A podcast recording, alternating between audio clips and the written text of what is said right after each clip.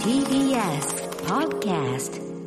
キニマンス塚本二木と農場桃子がお届けしています。明日のカレッジ。ここからの時間はネクスターズルーム。今日は目の見えない子供でも遊べるふれあい動物将棋というゲームを開発された熊本大学の盲学校用教材開発普及サークルソレイユの須山聡さんをリモートでお迎えしています。須山さんこんばんは。よろしくお願いします。はい、こんばんは。どうもよろしくお願いします。はい、えー、バックの背背景の写真がもしやこれは熊本城なんでしょうか、はい、そうです。熊本城です。2016年の地震で被害を受けたとのことですが、そこから、あの、どんどん立ち直っていって、まあ私も熊本にいましたので、あの、どんどん復興していく様をそばで眺めたという、まあ私にとって思い入れの深いお城ですね。あそうなんですね、まあ、そのリモートあの画面の、ね、背景にも出されているということですが、あのこの熊本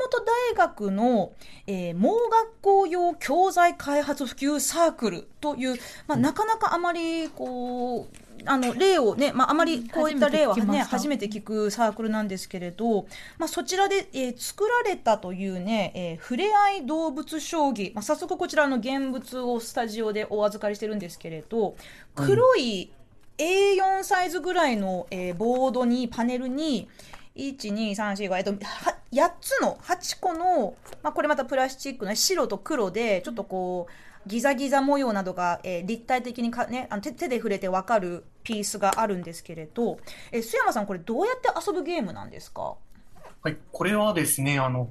もともと将棋というあのゲームがあると思いますが、そちらをだいぶ簡略化したゲームなんですね。うん。まあ、将棋と同じく相手の王将、まあ、この場合、ライオンと呼んでいるんですけれども、はい。あの、そのライオンをお互いに取り合う、えー、2人対戦のボードゲームとなっております。はい、このあのライオンのピースはこのなんかギザギザ、まあ、太陽みたいなねそのギザギザの、ま、真ん中はい穴が開い、ま、丸い穴が開いていてでこうちょっとまあ指で触れてみると、まあ、形がすごく印象的なんですけど、これがライオンなんですね。そうですね、ライオンと呼んでいますね。うーんでそれで他のピースにも動物の名前がついていて、でまあ、一応はいルールのね紙もここに入ってるんですけれど私将棋実はやったことないからね。ちょっとあのすぐには あの飲み込めなかった。でもあの須山さんこのどうまあその勝物がしょしょしょ将棋が元になっている動物触れ合い動物将棋だと思うんですけれどどういったところから発想が出てきたんですか？これですね、あの、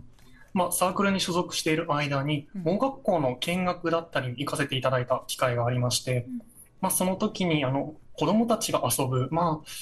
そういった部屋を見学させてもらった時に、あの、おもちゃだ、おもちゃが少ないんですね。というのも、まあ、目の見えない子供たちが遊べるし、そういったおもちゃの種類が、あの、幼児向けのものばかり取り揃えていて、うん。まあ、先生たちにその例えば小学校高学年だったり中学生の子たちはどどうやって遊ぶ何で遊ぶんですかって聞いた時に、はい。まあ、そういった対戦できる大人でも遊べるような大人と子供が一緒に遊べるようなものが全然足りてないんですよと。そういった声をまず聞きまして、うん。であの私ボードゲームで遊ぶのが大好きな、まあ、ボードゲームが趣味なんですよね。はい。まあ、そこで、あの、これはもしかしたら、私が知っているその動物将棋という、あの、棋士の北尾まどかさんが考えたボードゲーム、これがもしかしたら受けるかもしれないと、そう思ったのがあのきっかけで開発に取り組みました。あなるほどじゃあもともと動物将棋というものがあってそれをなんですよふれあい動物将棋という形で開発したということなんですか？そうです。あの、北尾まどかさんにもあのご快諾いただいたので、このようなユニバーサルデザイン化をあの行うことができました。へえでまあそう須山さんご自身がボードゲームを好きっていうところもねあのまあいろいろこう好きなことを好きなものをこうどんどんバリアフリーとして作っていくというのもあの、はいとてもえー良かったと思うんですけれどそのさっきおっしゃってたその、えーま、盲学校に通ってらっしゃるその視覚障害がある、えーま、中学生とか高校生の、えーま、生徒さんってその娯楽があんまりその、ま、少ないというかその例えばその幼児向けのおもちゃはもうなんか飽きたって言った時に、まあ、例えばその目が見えるねあの、まあ、私のような子供時代だったら、まあ、テレビゲームとか漫画とか、まあ、そういったものを結構楽しんでたんですけれど視覚障害があるそういった子供たちはあのどういったものをじゃあ須山さんが見た感じ娯楽として楽しんでいらっしゃったんでしょうか？そうですね。まあ、例えばですけれども、その実際に目の見える方々が使うものをあのどうにかこうにか工夫して例えば大人がサポートしてあの読書をするとかそういったふうなことをあの目目にしました。うん。でもやっぱり須山さん見た感じだとやっぱり圧倒的に足りないとそうですね。全然足りていないという印象が強かったですね。うんなんかあの私このふれあい動物将棋あの現場で見せてもらってでちょっと面白いなと思ったのが、うん、まあ、ライオンゾウキリンひよこのこう4つの種類が駒になっているわけですけど、うん、あのゾウとキリンが目で見ると、うん、あの見てみるとそんなに違いが一見こうなんで角度が違うものなのでそんなにパッと違いがあの分かりやすくなくてただ触ってみるとその尖ってる部分が全然場所が違うので、まあ、違うということであのあこう入ってくる情報によっても全然なんかこう違うんだなっていうのをなんか自分でうちさっきちょっとやらせてもらって面白いなと思いました。コマの形は、まあ、ちょっとこう大きめにね、はいはい、あのデフォルメされた感じだけど、まあ、その将棋のコマの形だけど、うん、その象とキリンあその象キリンひよこライオン、ね、4種類あるんですけど象とキリンのコマがまあ、なんだろうか十十文字みたいな、その立体的なねこうデザインなんですけれど、その直角とちょっと斜めになってるバージョンがあって、確かにこうパッと見目で見るとえ似てるじゃん。てか角度変えただけじゃん。って思うけど実際触ってみるとちょっと触ってみて、あごめんなさい。全然 違うんですよね。あのなので目をつぶってみるともう絶対違うじゃんってわ、うん、かるなっていうところで、あのこれ開発するときにどういうふうにその4種類の形考えたんですか？これですね。あのやっぱり目の見えない状態で開発するというのが大事だと思ったのであの僕らもあの目隠しをして実際に視覚障害がある方のあの立場に立ってあのプレイしてみてそれでこういった形が一番触った時に分かるなというそういったふうに進めたのが一つと、まあ、やっぱり盲学校の実際に目が見えない方々にもあの使っていただいてやっぱりこっちの形の方がいいんじゃないかとかそういった工夫をあのいろいろアイデアをいただきながら開発を行いました。うん。で完成した後で全国の盲学校に寄贈されているということですけれど実際に遊んでみた生徒たちからはどんな反応が来ましたか？それがですねもう本当に嬉しい反応が多くてですね、はい、例えばあの高校生のあの男の子から展示でお手紙をいただきまして、まあ、なんか最初は難しかったけれども、はい、だんだんと分かるようになってきたとかあの僕らにあのわざわざ作ってくれてありがとうとかお手紙いただいたりあと一つが本当に嬉しかったのがあのこの間ちょうど視覚障害のある方向けのデイサービスを訪問させていただいたんですけれども、うん。そこで動物将棋に夢中になっている男の子がいらっしゃいまして、実は対戦させていただきました。で小学校2年生ぐらいの全盲の男の子だったんですけれども、私とその彼でものすごい白熱して、いい勝負で、私、あの、負けかけました。ちょっと大人げなく戦って、最後は私が勝ちました。わ そこは開発者のプライドというものがあったかなと思うんですけれど、はい、でも本当にその今までね、まあその、まあ、須山さんがそうおっしゃってくださるまで私、あの、考えたこともなかったんですけれど、その、まあ、あの、視覚障害がある、あの、大人と、の、大人の方と話をしたことあるんですよ。あの、まあ、ダイアログインザダークなどや、あの、私が過去に、あの、仕事として、あの、知り合いになった、あの、パラス、パラスキーの選手の方とかなんですけれど、はいはい、お子さんで視覚障害があるとなると、まあ、その、まあ、遊ぶ、ね、その、どあの、まあ、遊ぶおもちゃとか、娯楽の時間っていうのも、今までのその、まあ、そういった方をこう想定してないようなものしかない世の中では、あの、まあ、知的し的なそのなんか刺激とかもね、なんか、あの、毎日の楽しみとかも、そこはやっぱり、うん、バランスがフェアじゃないのかなって感じてしまうんですけれど、うん、そもそもこの盲学校用教材開発サークルっていうのが熊本大学にあるということですけれど2012年に始まったこのサークルはあの須山さんどういったきっかけで始まったのかご存知ですか？はいあのこちらはですね熊本大学の美術職員の先生がいらっしゃいまして、はい、ま、自分にあのとあるきっかけで盲学校の、えー、教育現場の現状つまり教材があまり足りていないという現状をあの知ったとのことで、うん。そこからまあ大学の工学部が持っている技術をどうにか世の中に、社会に還元できないかと、そういったあの熱い思いを持って、あの、ある展示タイプライターという、まあ、それの展示を使った、あの、教材があるんですけれども、そちらを開発して送ったのが、すべてのあの始まりだと聞いています。へえ。サークル部員は結構どどれぐらいいらっしゃるんですか？今はですね、工学部生を中心におよそ、まあ、30名ほどいますね。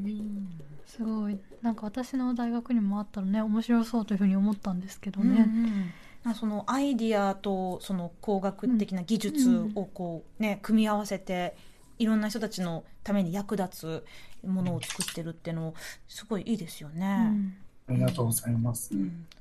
須山さんはどうしてこのサークル入ろうというふうに思ったんですか？はい、私はですね、あの、ま、冒頭でもちょっと触れましたが、熊本地震があった次の年に入学したんですよね。うんで、まあ、やっぱりその、最初は復興のボランティア系に何か携わりたいと思ってたんですけれども、まあ、ちょっとタイミングが合わず叶わなかったんですよね。うんでもまあ、それでも何かその、人のためにできるようなことを、あの、したいと願って、ちょっと探したときに、まあ、熊本大学独自の取り組みということで、こちらの視覚障害者向けの、あの、教材を開発するという、そういった活動を知ったので、それがきっかけで入らせていただきました。うん。まあ、そのサークル活動の中でも実際に使う、まあ、ユーザーの方々とのね、うん。まあ、ヒアリングでしたり、あのまあ、現場を見学されたりしてあうん。こういうニーズがあるんだって気づくこともあると思うんですけれどやはりはいそういったところに現場に行ったり当事者の方々とお話しすることで須山さんご自身のあのそういった視覚障害者が日々持って感じているバリアなどについて気づいたことってありましたか？ありますね。まあ、例えば私たちですと、音を立てないことが美徳だったり、まあ、扉は静かに閉めなさいだとか、うん。そういった教育、あの考え方で過ごすと思うんですけれども、はい。盲学校に行った時に、先生におっしゃられたのが、廊下はパタパタと音を立てて歩きなさい。はそういったことをあの私たちにもおっしゃっていただいて、あはい。まあ、もちろん、完全に目が見えない子供にとっては、もうそれがあの大事な指標となるということなので、それは考えもしなかったなと驚きました。そういったことはありましたね。他にもあのこちらさんのサークルソレイユではどういったものを作ってこられたんですか？はい、私たちはあの基本的に先盲学校の先生方のリクエストに応える形で教材を作るんですけれども、うん。ここ数年ですと、例えば社会科の授業に使う日本地図の教材が欲しいと、そういったリクエストをいただきまして、で、日本地図の教材自体はあるので、遊びながら楽しんで覚えられる、そういった教材が欲しいと。リクエストいただきました。うん。なので、あの、パズル型の日本地図の音声教材、例えばクイズモードで、えー長崎県はどこでしょう熊本県はどこでしょうといったように、あの、そんな風に楽しんで子供たちが覚えられる、えー教材を開発したことが、えー近年ありました。へなんかでもそういうのってねあのどんな子供でもあの楽しんで遊べそうな感じがしますよね、うん。そのパズルとクイズを組み合わせて日本地図を覚えるって。うん確かに。でも結構日本地図あの私小学生の時とかこう覚える時って、うんうん。あの視覚情報をもとにあのこういう形だなっていうのでうん。大きさとか、なんかそういうので覚えた気がするんですけど作る時にこう子どもたちに何をその取っかかりとして覚えてもらおうみたいなのってなんか先生と相談とかしたんですか？まあ、そうですね。完全に目の見えない子供たちって、その、触れる、手のひらで触れる情報が、あの、とても大きな、あの、ウェイトを占めるとのことなので、うん。まあ、手のひらに収まるサイズ、つまり A4 サイズの中に、あの、すべてが収まるような情報をどれだけ出すか、そういったことは、あの、工夫の一つとしてあありますね。うーん。なんかこういう今後こういったものを作ってほしいとかこんなものをちょっとこう実現してみたいというそんなアイディアは今のところありますか？そうですね。やっぱりこのボードゲームがとても好評だったので、私が在学中の間はこのさらに面白いボードゲーム、まあ私と子供たちが一緒にあ楽しく遊べるような、うんそんなボードゲーム、視覚障害があってもあの楽しめるようなボードゲームをどんどん開発してお届けできたらいいなと思っているところです。うん、確かにボードゲームってね、あのー本当にこうあのパッと見すごい簡易的なんだけれどでもルールをあの、まあ、ちょっと勉軽く勉強してやっていくと意外と難しいとかなかなか勝てないとかそういった、ね、奥の深いあのボードゲームもいろいろありますけれどでもそういうのはやっぱりそのどうしてもこう、まあ、従来のこう視覚的情報にこう頼ってあのプレイしてねっていうものばかりだとやっぱりそこでねこう、まあ、排除というものが生まれてしまうしかといってこれは目の見えない人用のゲームですっていうのもなんか、なんでそこわざわざ区切、あの、区別するのっていう風になっちゃうし。だから今回のこの、ね、ちょっとあの、こちらにあります、ふれあい動物将棋。これはもうあの、全国のね、盲学校に寄贈されているということですけれど、例えばまあ、本当にあの全国の、まあ、これねの私の勝手なアイデアですけれども全国の小学校に寄贈されてでも目が見える子供も見え見えない子供もなんか動物将棋やろうぜみたいな感じで遊べたらなんかどんどんそういったねこう相手のまあ、知らない想像できないっていうバリアも減っていくんじゃないのかなってちょっと私の勝手な想像の話ですけど、ごめんなさい。うん、そうですね、うん、目の見えないあの子どもたちがいる場所だけでなくて本当にもういろんなところにお届けしたいなと思ってるんですけれども、うん、やっぱり手作りなのであの送れる数にも限界があるっていうのが現状なんですよね。これ手作りしてるんですか、はい、はい、手作りです。一つ一つなんかレーザーカッターで切ったりとかですか？そうですね、一つ一つあのレーザーカッターで切って、部品をまあ手作業であの専用の接着剤で貼り付けていく、で点検までするというのを、私たちのチームが やっております。そうなんですね、それはすごい。うん。でも本当にねなんかユニねニキさんおっしゃってたけどそのユニバーサルデザインでこうなんか最初のゲーム始める時から持ってる情報にこう差があるとフェアな戦いできないけど、うん、これならできるよねっていうところで本当にそれが素敵だなというふうに思いました。ね、ありがとうございます。でも本当に多分こういうのってちょっとしたあの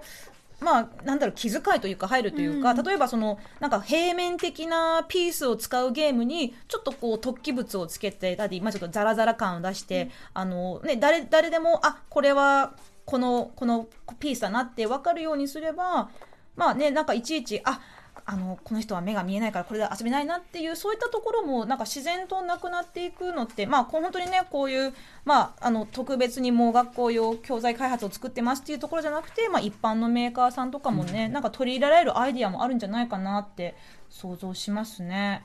すごい、うんね。まあ、こういった、ね、あの地道なこう取り組みというか、まあ、商品開発、ねまあ、実物を作ることでどんどんなんかいろんな次のアイディアのバトンが渡されたらいいななんてちょっと今日の話を聞いて想像しましたがあの曽山さんちょっとお時間迫ってきておりますが、はい、あのなんかこういったあのものづくりなんか関心ある方とかどういったところなんかその情報を得られる場所って何かありますか？インターネットとか。そうですね、まあ、情報を得られる場所は、まあ、実際調べてみるといろいろあります、うん、あるんですよね。まあ、例えば日本展示図書館のホームページだったり、まあ、専門書も図書館に行けばあると思うので、うん、まあ、情報を取ろうとするそういったあの姿勢一つであの